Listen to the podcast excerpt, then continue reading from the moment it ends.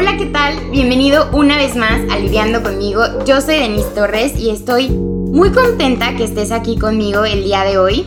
Hoy tengo un tema, como ya lo viste en el título, un poco fuerte, un poco diferente a lo que siempre platicamos, pero justamente es parte de, de esta búsqueda de mi mejor versión, que es entender al mundo, entender lo que está pasando, tener una mente abierta, tener una mente en la que no juzgue a la gente por, por nada.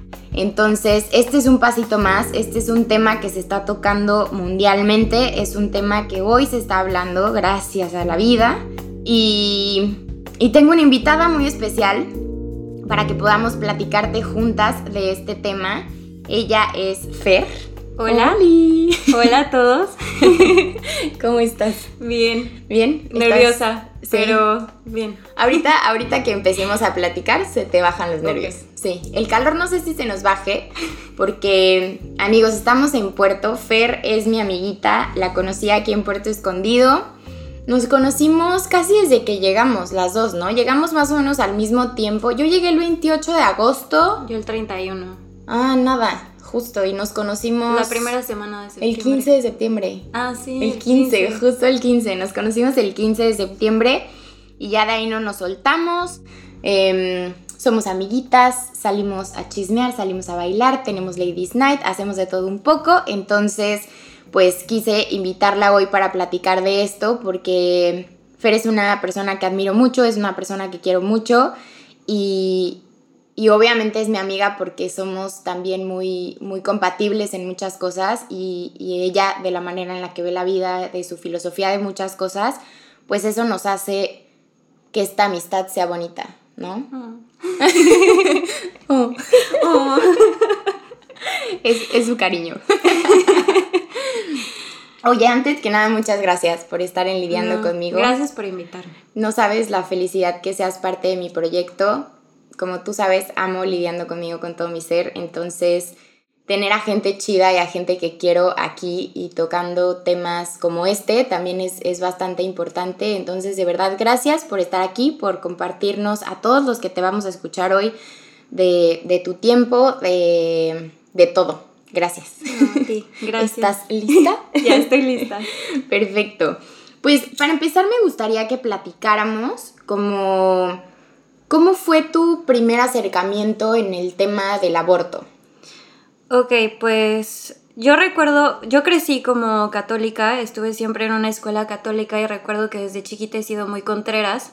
Y entonces, sí, en clase de educación Por eso en la somos fe- amigas. Sí, exacto. Me acuerdo que en clase de educación en la fe la Miss decía, el aborto es pecado y todo es pecado y es pecado mortal que el Papa te lo tiene que perdonar. Y yo siempre decía, pero por... Y entonces nada más por llevarla contra, yo siempre estuve en contra de... Eh, mi primer acercamiento fue cuando yo tenía 15 años, una de mis mejores amigas en ese momento. Yo me acuerdo que estábamos en finales y al otro día tenemos examen de química, que era horrible. Y este, y ella me dijo como, güey, creo que estoy embarazada, la acompañé a comprarse la, la prueba de embarazo, la hice con ella y estuve todo el tiempo y sí sentí, sí me, sí me pegó mucho, yo me acuerdo, estaba muy Ujú. chiquita y sí dije, verga, qué fuerte, que pues tenemos 15 años y esta morra está embarazada y pues es un pedo muy fuerte. Claro. Pero pues es diferente cuando lo vives como la tercera persona cuando ya lo vives en el momento. Sí. Y yo me acuerdo que mi mamá incluso se dio cuenta porque se quedó a dormir en mi casa, la apoyó, la llevó al doctor. Y en ese momento yo me di cuenta de que mi mamá es más abierta de lo que parece. Pero pues la apoyó y le dijo en el sentido de, pues tenlo y si quieres vete a vivir con mi mamá y te ayudamos a cuidarlo y así. Al final no lo tuvo y me acuerdo que me contó que fue una, una experiencia difícil porque aparte te hacen un ultrasonido y suena el corazón del bebé y pues es algo como, como extraño, algo nuevo que no sabes Claro. cómo tomar, ¿sabes? Y que no estás feliz, ¿no? Aparte, O sea, porque no es como una buena noticia a los 15 Sí. años, ¿sabes? Y la segunda vez que estuve como cerca de eso fue cuando tenía como 21, otra amiga igual este, Ujú. decidió abortar. Ella estaba en una relación bien, su novio ni siquiera estaba aquí y pues ella decidió no tenerlo porque pues no era el momento. Y yo pues estuve con ella desde que se enteró de que estaba embarazada. Y pues obviamente después de tener estas dos experiencias con amigas, claro que iba a estar en, este, a favor del aborto, porque pues mis amigas sabían por qué lo hacían en el momento. Y entonces ya sabes, yo era de la que feminista que estaba ahí peleando porque el aborto debía ser legal y si alguien decía que no, yo, yo ahí estaba peleando. Y pues sí. Fue así. Sí. Pues sí, justamente igual a mí, ¿no? O sea, yo también recuerdo que a lo largo de, de los años he tenido varias amigas, varias conocidas que han pasado por este procedimiento y al final es bien complicado como poder hablar del tema abiertamente justo por, por la sociedad en la que vivimos o la, la relajación, la religión que, que practican, etcétera. Entonces, si se vuelve un tema incómodo, se vuelve un tema triste, se vuelve un tema de pena. De culpa. De culpa, se vuelve un tema bien complicado, entonces es como un Voldemort, ¿no? Así como, no, mejor no lo hablo y, si no lo hablo, entonces no existió y, y, poco a poco lo voy bloqueando de mi mente y de mi corazón y de todos lados. Y está bien fuerte porque, pues, todo en esta vida debería ser hablable, ¿no? No sé si esté bien dicho hablable, como esta es la decisión que tomé y se respeta y no acepto juicios y no acepto críticas y no acepto nada y tú persona que me quieres juzgar, más bien ponte a pensar y, y, entiende que no tienes que juzgar a nadie por tomar una decisión que esa persona está decidiendo de su propio cuerpo, de su propia vida.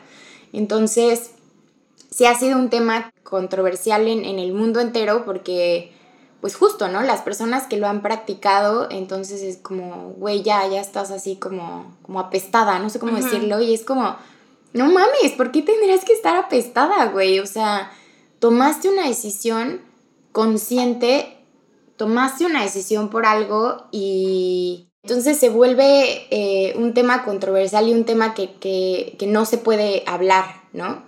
Y, que te lo tienes que guardar y que tú eliges a quién se lo dices, que eso es para todo, ¿no? O sea, tú eliges a quién le cuentas tus cosas en general. Pero igual es complicado, con tus amigas te da pena o sientes que no te van a entender y una vez que empiezas a hablarlo te das cuenta de que pasa más de lo que tú crees. De repente empiezas a contarlo y te das cuenta de que todas tus amigas, no sé, el 30% ya lo hicieron y es te sorprende. Sí. Y entonces el compartir eso con alguien y compartir la experiencia te cambia muchísimo eh, el panorama. Sí. O sea, si de por sí estabas en contra ya una vez que lo hablas es diferente. Sí. Yo creo que eso y como muchos temas actuales en la sociedad, ¿no? También tipo homosexualidad.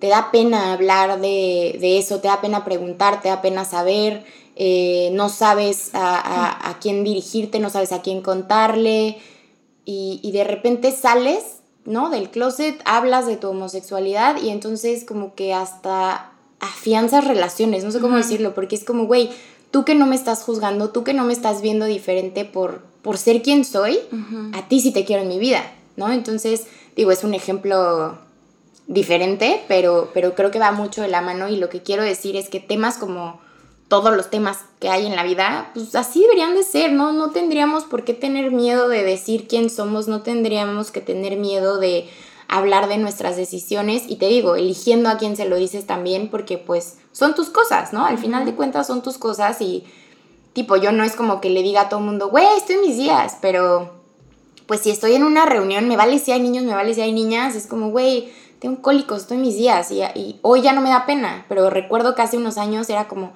no, qué pena, que los niños no sepan que estoy en mis días. Es como, güey, ¿por qué? O sea, es mi cuerpo, ¿por qué chingados les tendría que importar a ellos? Y así nos podemos aventar 15 podcasts al mes.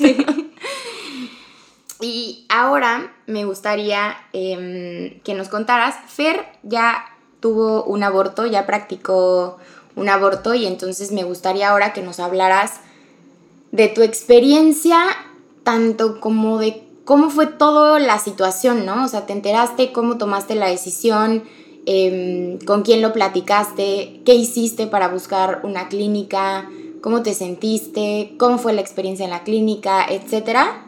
Em, entonces, pues, me gustaría que nos platiques. bueno, eh, yo cuando me enteré que estaba embarazada, incluso me acuerdo que tenía como ocho días de retraso y pues la persona que estaba conmigo, que en ese momento ya no estábamos juntos, me dijo, no, seguro estás embarazada en la cabeza. que son cosas que muchas mujeres escuchamos muchas veces. Sí, sí. Y, es y muy ofensivas. Y ofensivas. Quiero aclarar. aparte. Ajá. Y ya yo ya estaba como, güey, esto no es normal, me hice la prueba, me puse a llorar. Sí, me acuerdo que estaba aquí solita en mi cuarto y sí me puse a llorar y dije, verga, ¿qué, qué hago? O sea, yo siempre he estado a favor de, de tomar decisiones sobre tu cuerpo, a favor del aborto, siempre, pues lo apoyas desde tu trinchera, ¿no? Este, pero ya cuando estaba en ese momento, me acuerdo que luego, luego empecé a buscar clínicas en, en Google, en la. Ciudad de México.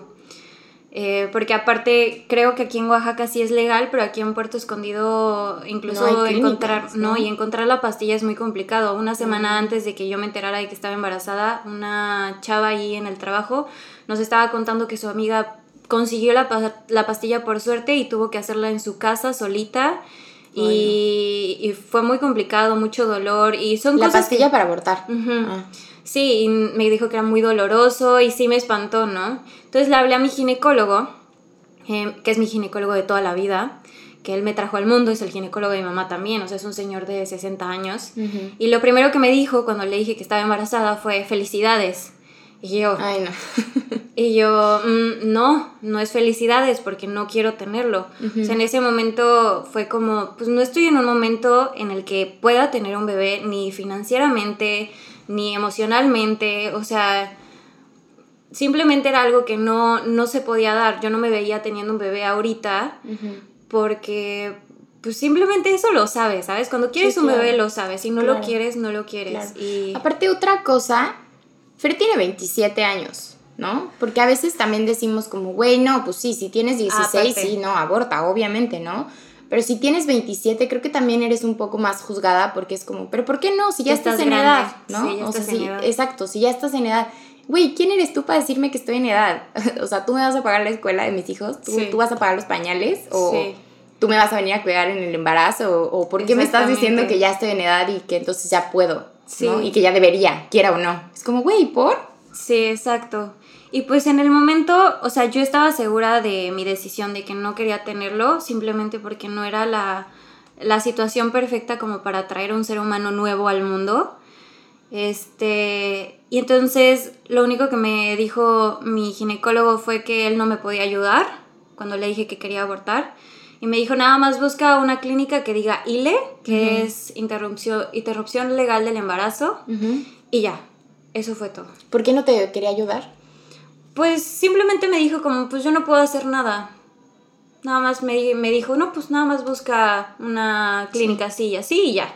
O sea, porque él no estaba de acuerdo, porque Sí. él no, simplemente no te iba a apoyar en esa decisión, ¿no? No, Exacto. no quería cargar él con este estúpido cargo de conciencia que el que carajos. Ajá, exactamente, exactamente. Justo.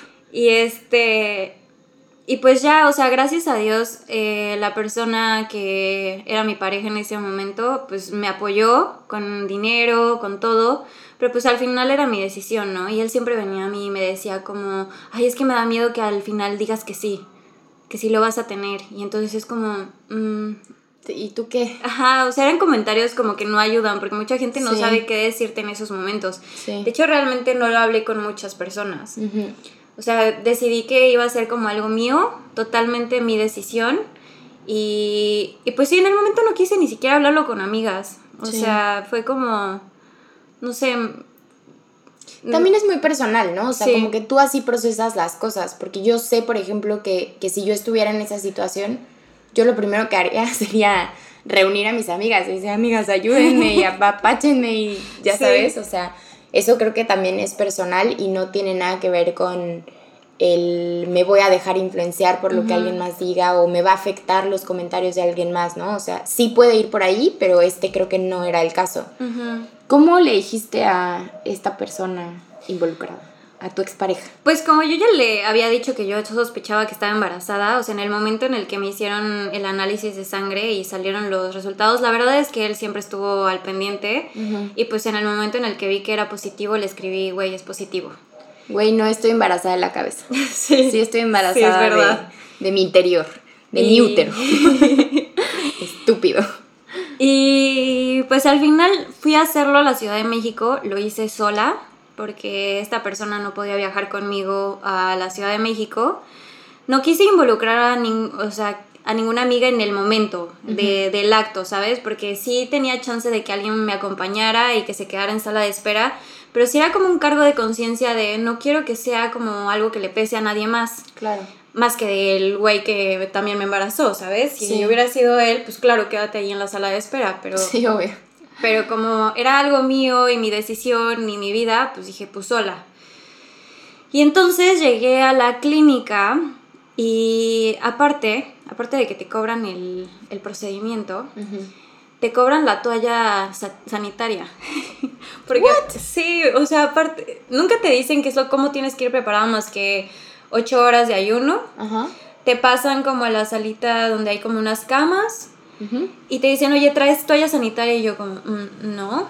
Y te dicen, ah, pues allá afuera, sí. o sea, cuido al mundo. y me dijeron, ah, pues allá afuera te la venden. Y yo, ¿cómo que me la venden? Acabo de gastar un chingo de dinero. Ajá. Y me estás cobrando una puta toalla sanitaria. Bueno, eso me hizo mucho ruido. Claro. De ahí, pues, o sea, es un procedimiento como muy de por sí, cuando te hacen papá Nicolau o cosas así es incómodo. O sea, que te estén abriendo de piernas y que te esté viendo alguien ahí no es divertido. es horrible. Te sientes muy vulnerable. Exacto. Y entonces yo me acuerdo que era un como un cuarto grande, blanco, frío, horrible. Tú estás desnuda, o sea, traes como una batita, pero realmente estás desnuda. Entonces yo me acuerdo que me estaba congelando, así horrible. Y me acostaron en la camilla, me pusieron en esa posición. De repente veo que me empiezan a amarrar los brazos. O sea, te abren así como los brazos como en cruz. Y me empezaron a amarrar los brazos y las enfermeras estaban en el chisme. Estaban así como jijiji, jajaja. Y yo como, ¿qué está pasando? Nadie te decía nada. No, nadie se dirigía a mí. O sea, como si fueras una planta. Ajá. No, ni una planta, que también es un ser vivo, como si fueras una sábana. Y aparte, habían como tres, cuatro niñas antes y después de mí. O sea, era como algo que hacían una tras otra. Y, y, pues sí, no, no hay nada, no son sensibles, eh, nunca me dijeron nada, yo me acuerdo que intenté, entró el doctor, pero yo no lo veía por la posición en la que estaba, intenté verlo y la enfermera me dijo como, este, no, no, no, acuéstate, y me amarró el otro brazo, ¿no? Y de ahí me dijeron, cuenta hasta 30, porque te anestesian completamente. Y este. Y llegué a 13 y de ahí me quedé dormida completamente. No viví nada de. O sea, no, no recuerdo nada del procedimiento. Y de ahí, ahí, como 40 minutos después, eh, desperté en una camilla ya vestida. Ya con mi ropa. Ahí te voy a preguntar algo muy fuerte que si quieres lo contestas, si no, no pasa nada. Yo recuerdo cuando, cuando lo platicamos, cuando, cuando te acercaste conmigo y me contaste toda esta situación, yo estaba muy preocupada por ti. ¿Sabes? Ay, creo que voy a llorar.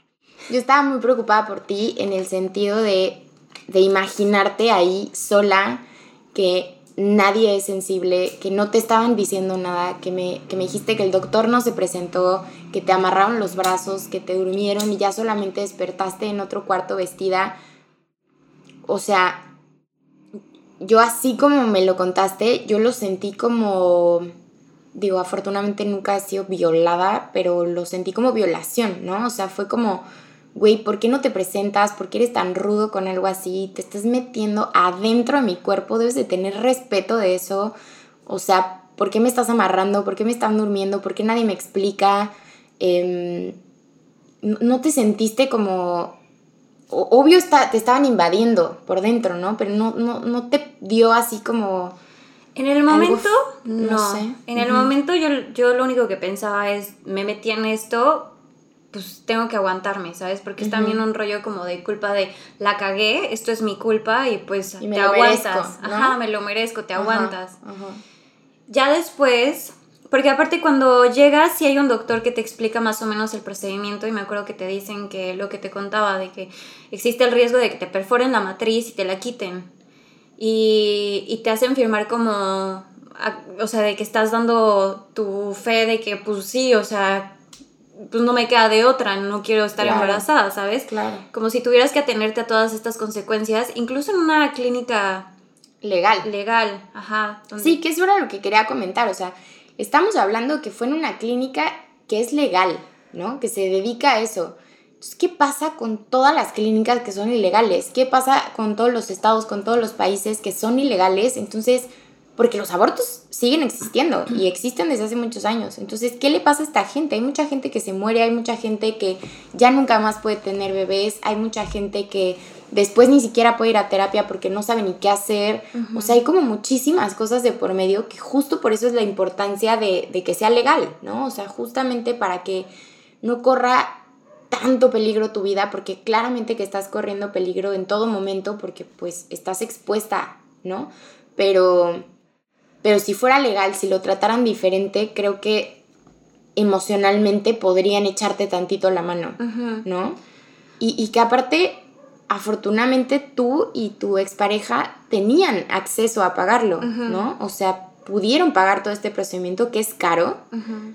¿Qué pasa también con la gente que no tiene el dinero? O sea, hay, toda una revolución detrás de este tema y que aparte es un privilegio, por así decirlo, poder tener la opción a un aborto legal que puedas pagar, que, que tengas la oportunidad de viajar justo a la ciudad donde sí hay una clínica, etcétera. Entonces, la neta es que sí está, está brutal.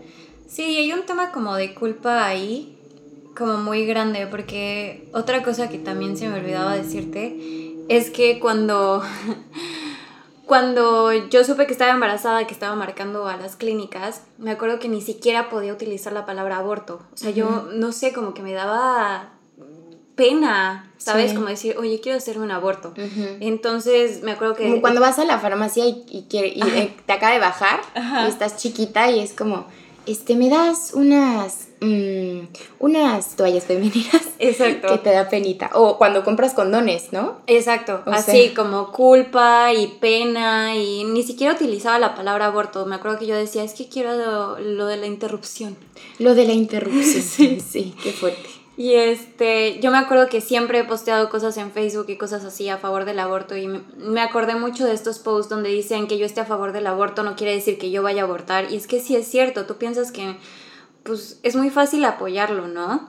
Y qué padre que lo apoyemos, o sea, está horrible no apoyarlo y tener que estarle diciendo a la gente, ten bebés, aunque no quieras tenerlo, porque a veces te cuidas y los anticonceptivos fallan, o a veces siempre, simplemente son cosas que pasan, o sea, no sabes. Claro, no, y que aparte en este caso, em, a lo mejor fue con, con tu pareja del momento, ¿no? Pero pues muchos son violaciones, muchos son otras situaciones y ¿quién en la vida querría traer al mundo a un bebé que es producto de una violación?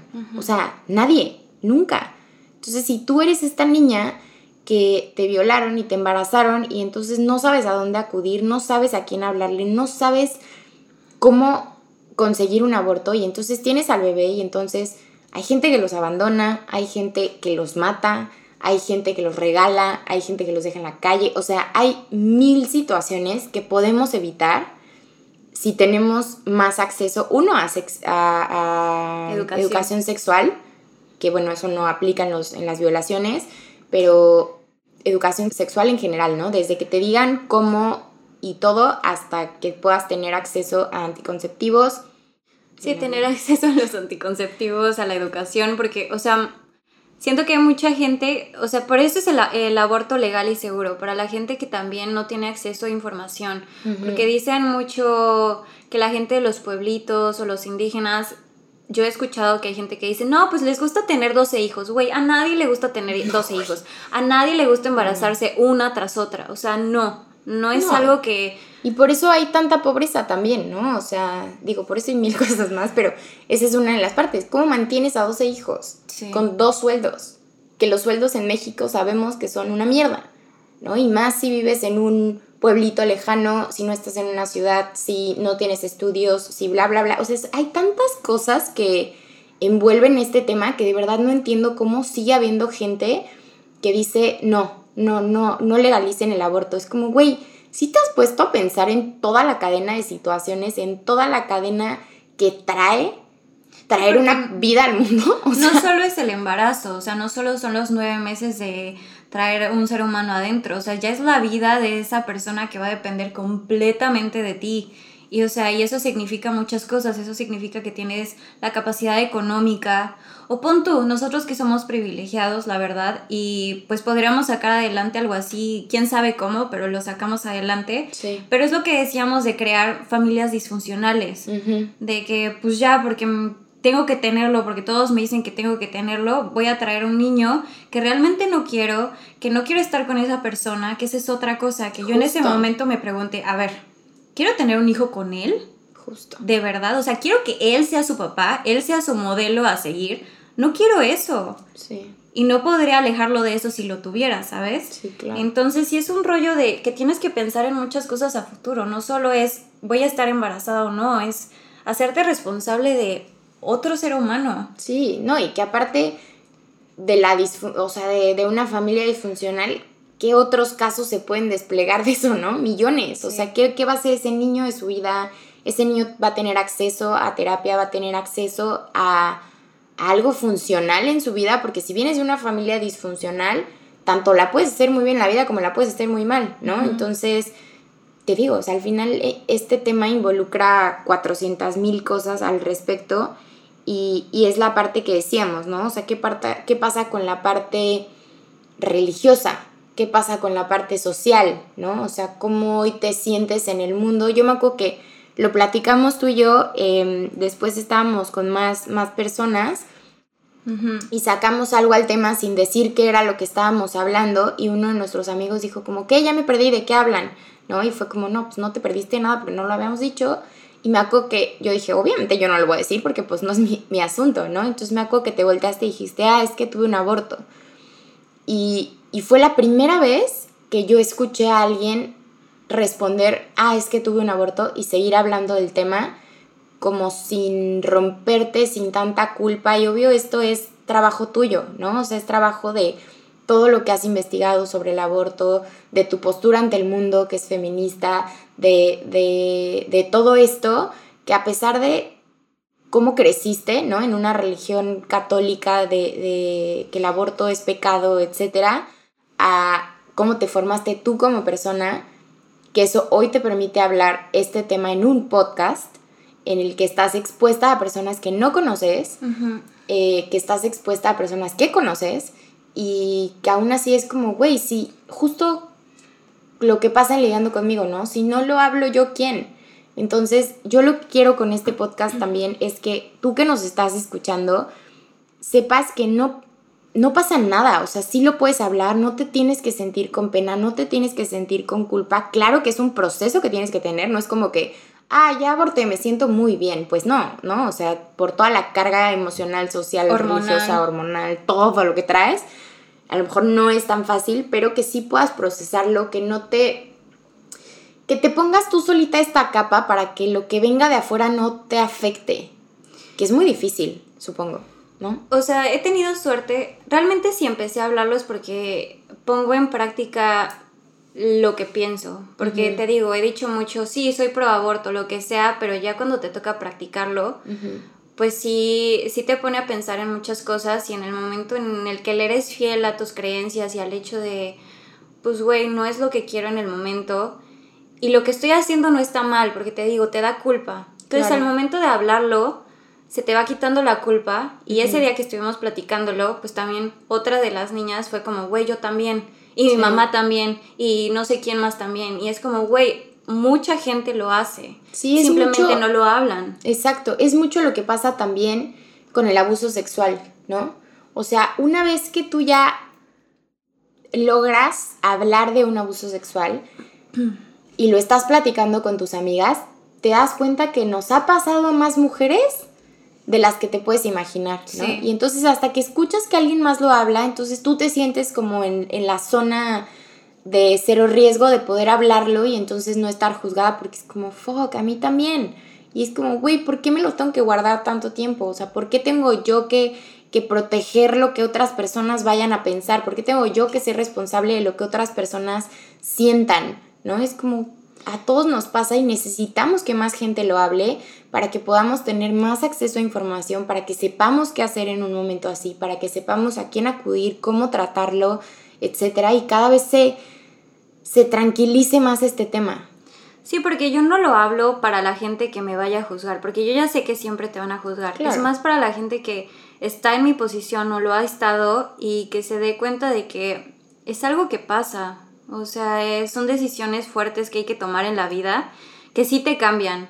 O sea, porque sí fue como un punto y aparte para mí de, ok, o sea, no me puede volver a pasar esto, que accidentes hay, pero, pero pues ya no sentir la misma culpa, ¿sabes? Sí. Sí, porque digo, para algunas personas es más difícil que otras, pero hablarlo ayuda mucho.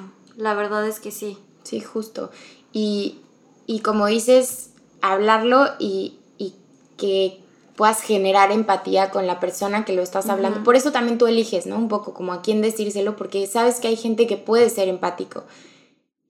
Pero al final no sabes tampoco, ¿no? A lo mejor pudiste haber llegado conmigo pensando que yo iba a ser empática y yo hubiera resultado súper pro vida y súper, güey, ¿qué hiciste? Pinche loca, mataste a alguien, no sé qué. Y es como, güey, espérame, o sea, ¿por qué te atreves a juzgar algo que hice yo con mi cuerpo, con mi vida y con la vida de alguien más? O sea, no, no, no, no. Y, y justamente si lo hablas, si lo... Pues hoy, como tú, ¿no? O sea, si hoy lo estás hablando en un espacio para que la gente lo pueda escuchar y, y sepa que, pues, que a, muchas, a muchas personas les pasa, que, que muchas personas lo están viviendo y, y, como dices, no pasa nada, ¿no? Porque también cae mucho en las mujeres. Sí, Porque ¿qué pasa con los hombres? ¿No? O sea, ¿qué pasa si tú no quieres tener al bebé o más bien, ¿qué pasa con las personas que sí tienen a los bebés y los papás sí, no? Y conozco muchos casos. Sí, no, me caso y familia feliz y, o bueno, no me caso, ¿no? Estamos juntos, familia feliz y yo te voy a apoyar toda la vida y es nuestro bebé y no sé qué. Y en el embarazo, bye, ¿no? Se esfuma, fantasma. Sí, se o cuando problema nace. tuyo como mujer. Exacto. Entonces, no puedes tomar la decisión basada en alguien más, o sea, no puedes tomar esta decisión porque, no, sí, yo estoy en una relación estable y yo sé que mi novio me va a apoyar siempre porque me ama y es lo máximo en el mundo, pero yo no lo quiero tener, pero él dice que sí me va a apoyar, entonces bueno, sí lo voy a tener. No, no, porque terminan yéndose, terminan no haciéndose responsables, terminan con muchas cosas y ya tú tomaste una decisión por alguien más, porque no la tomaste por ti, la tomaste por alguien más y la que se va a tener que hacer cargo toda la vida vas a ser tú.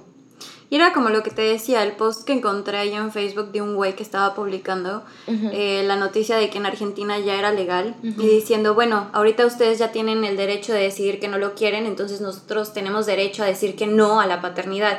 Y yo como, güey, y, y sí le respondí, le dije, ¿es en serio tu post? Como, güey, toda la vida han tenido derecho a decir no a la paternidad. Sí. O sea, hay muchísimos abandonos de papás y te dejan sola con el bebé o se lo dejan, terminas dejándoselo a tu mamá, no sé, cosas así que sí, justo. porque pues te dejan sola. Sí, o sea, para ellos no hay un ya lo vamos a tener y entonces me tengo que hacer responsable como para las mujeres, ¿no? Es como, bueno, ya lo tuve, pues claro que me tengo que hacer responsable, soy la mamá y me lo quede o no, nueve meses me tengo que hacer responsable de esta persona en mi ser y aparte de mí y aparte no me siento bien anímicamente y entonces ellos, ay no, y ahora vamos a tener derecho a decir no a la paternidad, espérame, ¿de qué estás hablando? Justo, ¿no? O sea, como, como, ¿por qué tú tendrías derecho a eso? Sí, aparte de decidir tener un bebé, siento que es una de las decisiones más importantes de tu vida, o sea... Claro vi en una película que tener un bebé es como ponerte un tatuaje en la cara.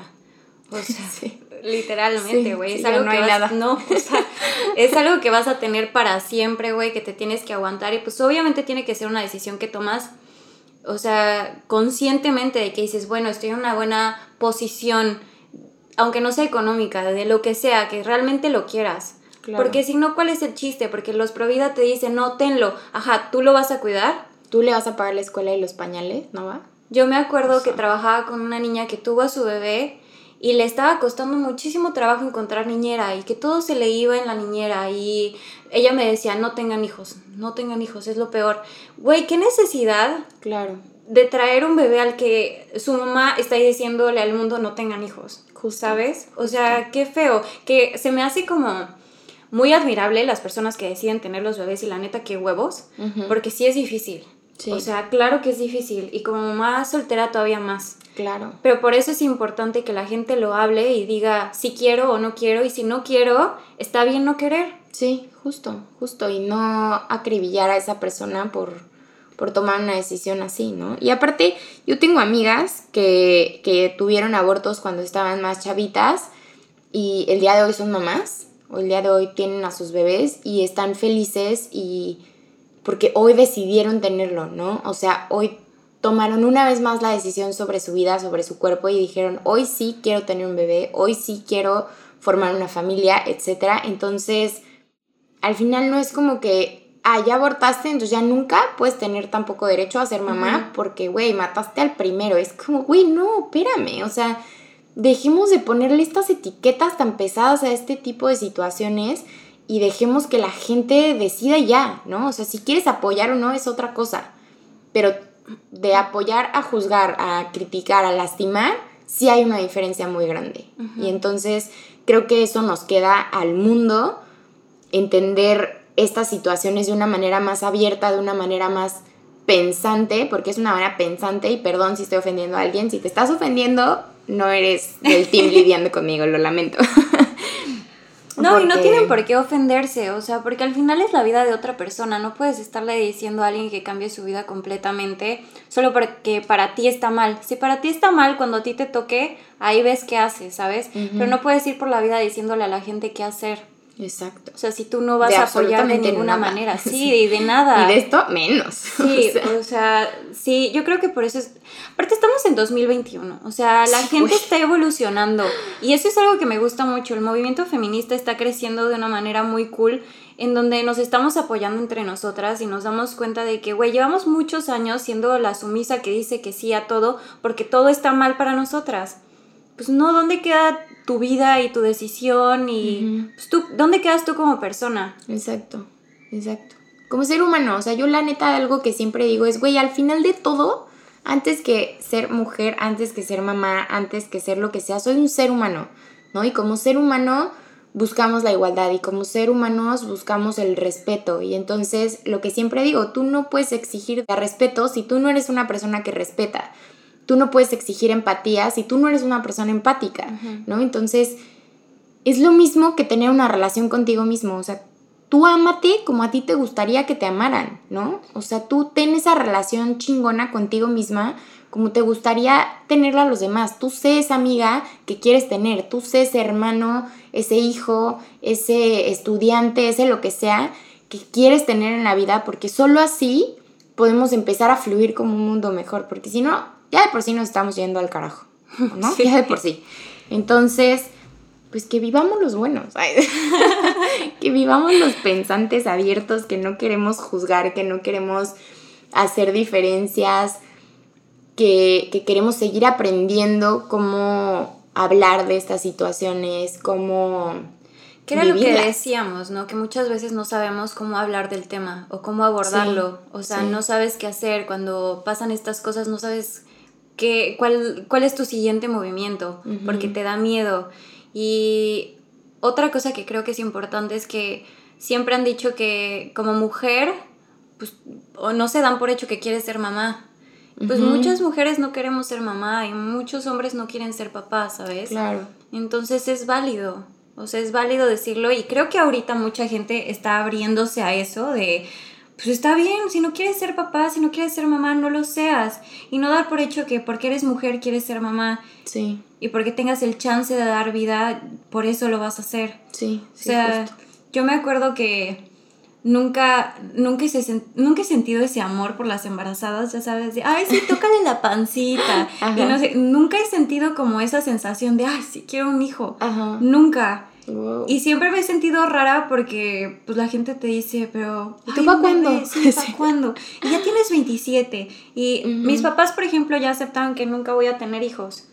Entonces, digo, mi mamá sigue con la esperanza de que, ay, seguramente, porque te lo dicen todo el tiempo. en una etapa, Fer. Es una etapa. Yo decía lo mismo. Vas a ver, a los 30 y tantos te van a dar ganas pues güey, tal vez no me dan ganas. ¿Y? Sí, y sí, sí, ¿y?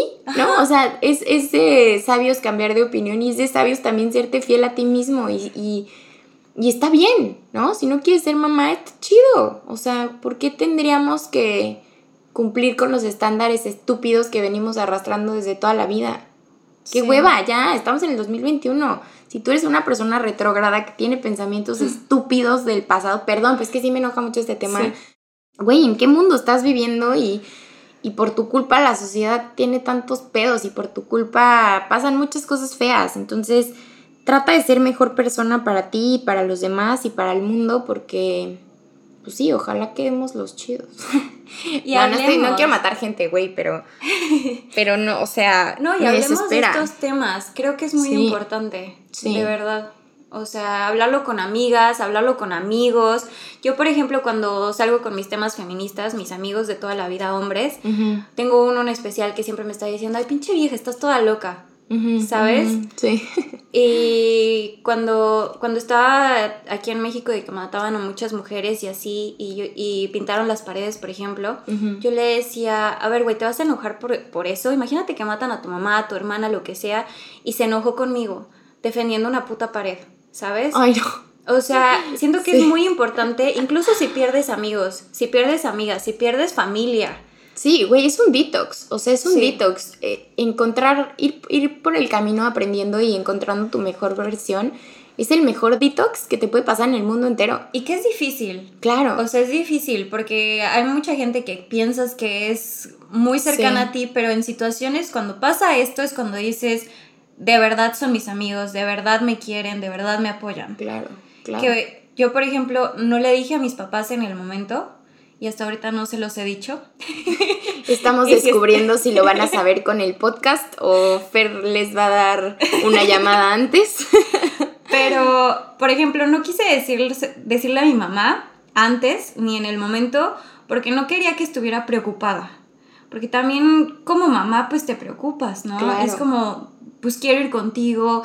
Aparte también yo sabía que mi mamá me iba a decir, ya tenlo y no quería que me dijeran ya tenlo, ¿sabes? Claro, claro. Porque no era una opción. Sí, querías que solo te escucharan y que, que aceptaran tu decisión, ¿no? Esa es otra cosa. Si alguien viene a ti y te dice algo así, no opines. No le digas, ay, sí, tenlo. O no, no lo tengas. Que yo creo que es la primera reacción que todo el mundo tiene. Sí. Debería ser más como en cómo te sientes, en qué te ayudo y qué hacemos, ¿sabes? Sí, justo aprender como este vocabulario esencial en este tipo de situaciones. Creo que que también es algo importante que se debe de tocar, ¿no? Como el ginecólogo, felicidades, güey, todavía ni sabes mi postura y me estás felicitando, o sea, no lo hagas, ¿no? Y, y sí, muchas veces es reacción por cómo venimos educados desde toda nuestra vida, pero justamente si estás tratando de ser un, ser mucho más consciente, mucho más abierto, entonces también hay que poner atención a este tipo de, de, respuestas. O sea, cuando se acerca alguien contigo, pregúntale cómo se siente. No, no le digas felicidades, no le digas, no le lleves flores. Porque, sí. porque su ex llegó con flores. O sea, ella diciéndole, güey, no lo quiero tener. Y el otro imbécil con flores. Perdón, es que aparte me cae muy mal. Por eso estoy hablando muy personal. No, ojalá lo escuche. Le voy a hablar a él. Oye, le voy a mandar el link. Oye, ten, esto es para ti, con cariño. ese es otro tema, que él me decía mucho que este también fue como un tema muy estresante para él. Mira, no sé cuál sea la postura para los hombres, porque digo, también estaba a distancia y lo que sea, y entiendo que te quieren y eso, pero pues no te apoyan diciéndote estoy estresado y cómo estás y ya sabes como no sé, o sea, te estresas más. Sí, te estresas más. Hay que saber, hay que ser inteligentes, o sea, hay que saber cómo reaccionar con la gente. O sea, y que no sabemos si está también bien si la cagas, ¿no? Pero justo es si la cagas y la sigues cagando y estás cerrado a hacerlo bien, ahí estás mal.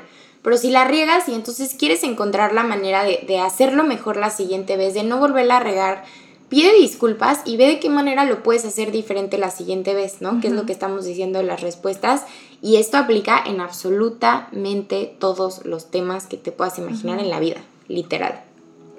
Ay, Fer, muchas gracias. Muchas gracias, por, por platicarnos todo esto, por abrir tu corazón, por abrirnos todas las, las partes, porque sabemos que es un tema vulnerable. No quiere decir que, que sea fácil, es un tema vulnerable pero es un tema que se tiene que hablar, que, que tenemos que escucharlo, que tenemos que haber gente que sepamos qué onda, que, que queramos saber qué onda para, para saber si alguien llega y te dice, oye, quiero tener un aborto, que puedas ser esa, esa persona de apoyo, ¿no?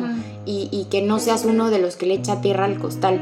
Entonces, de verdad, muchas, muchas gracias. Estoy muy feliz de que seas parte de lidiando conmigo. Estoy muy feliz de que seas parte de mi vida.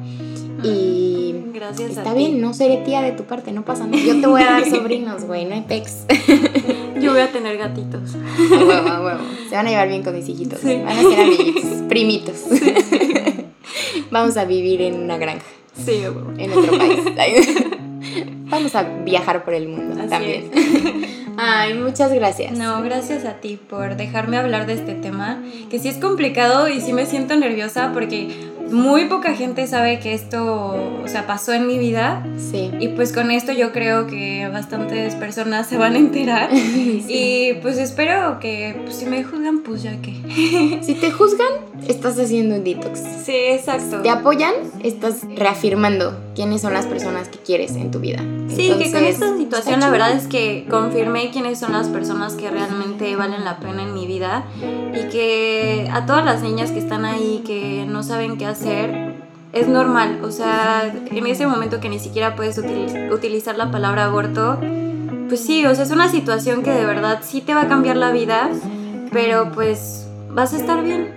Sí, vas a estar bien. Toma la decisión por ti y por nadie más. Y todas tus decisiones en la vida, tómalas por ti y por nadie más. Muchísimas gracias a ti que me estás escuchando. Gracias por quedarte. Gracias por estar un miércoles más conmigo y en esta ocasión también con Fer. Muchas gracias por lidiar conmigo, por lidiar con nosotras y pues aprende, despierta conciencia y sé una persona chida. Porque acuérdate que tu alrededor vibra acorde a ti.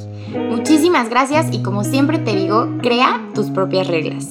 Vive, ama y brilla. Yo soy Denise Torres y esto fue Lidiando conmigo. Adiós. Como si me vieran siempre hago manitas. Y entonces nada más por llevar la contra, yo siempre estuve en contra de- del aborto, porque simplemente no me hacía sentido que alguien me dijera que estaba mal. Más bien a favor del aborto, ¿no? Ajá, a favor de la... Te A favor, entendimos, te sí. entendimos. Sí, en Sí, contra de, de- de eso, de que me están diciendo qué hacer. Pero sí. Se nos fue la luz. ¿Sí, verdad? ¿Se desconectó? No. Sí se fue la luz. Sí se fue la luz. Qué raro. Bueno, pero como mi compu tiene pila, no pasa nada. Qué raro. Eso lo cortas, ¿verdad? Sí. Sin en qué iba. Ajá. Sí, entonces se vuelve eh, un tema controversial y un tema que... Ya se me olvidó qué estaba diciendo. Hola, bienvenidos una vez más a Lidiando conmigo. Yo soy Denise Torres y estoy con Fer. Hola. Habla, normal, como fuerte normal. No, estoy probando cómo va a sonar. Hola, hola.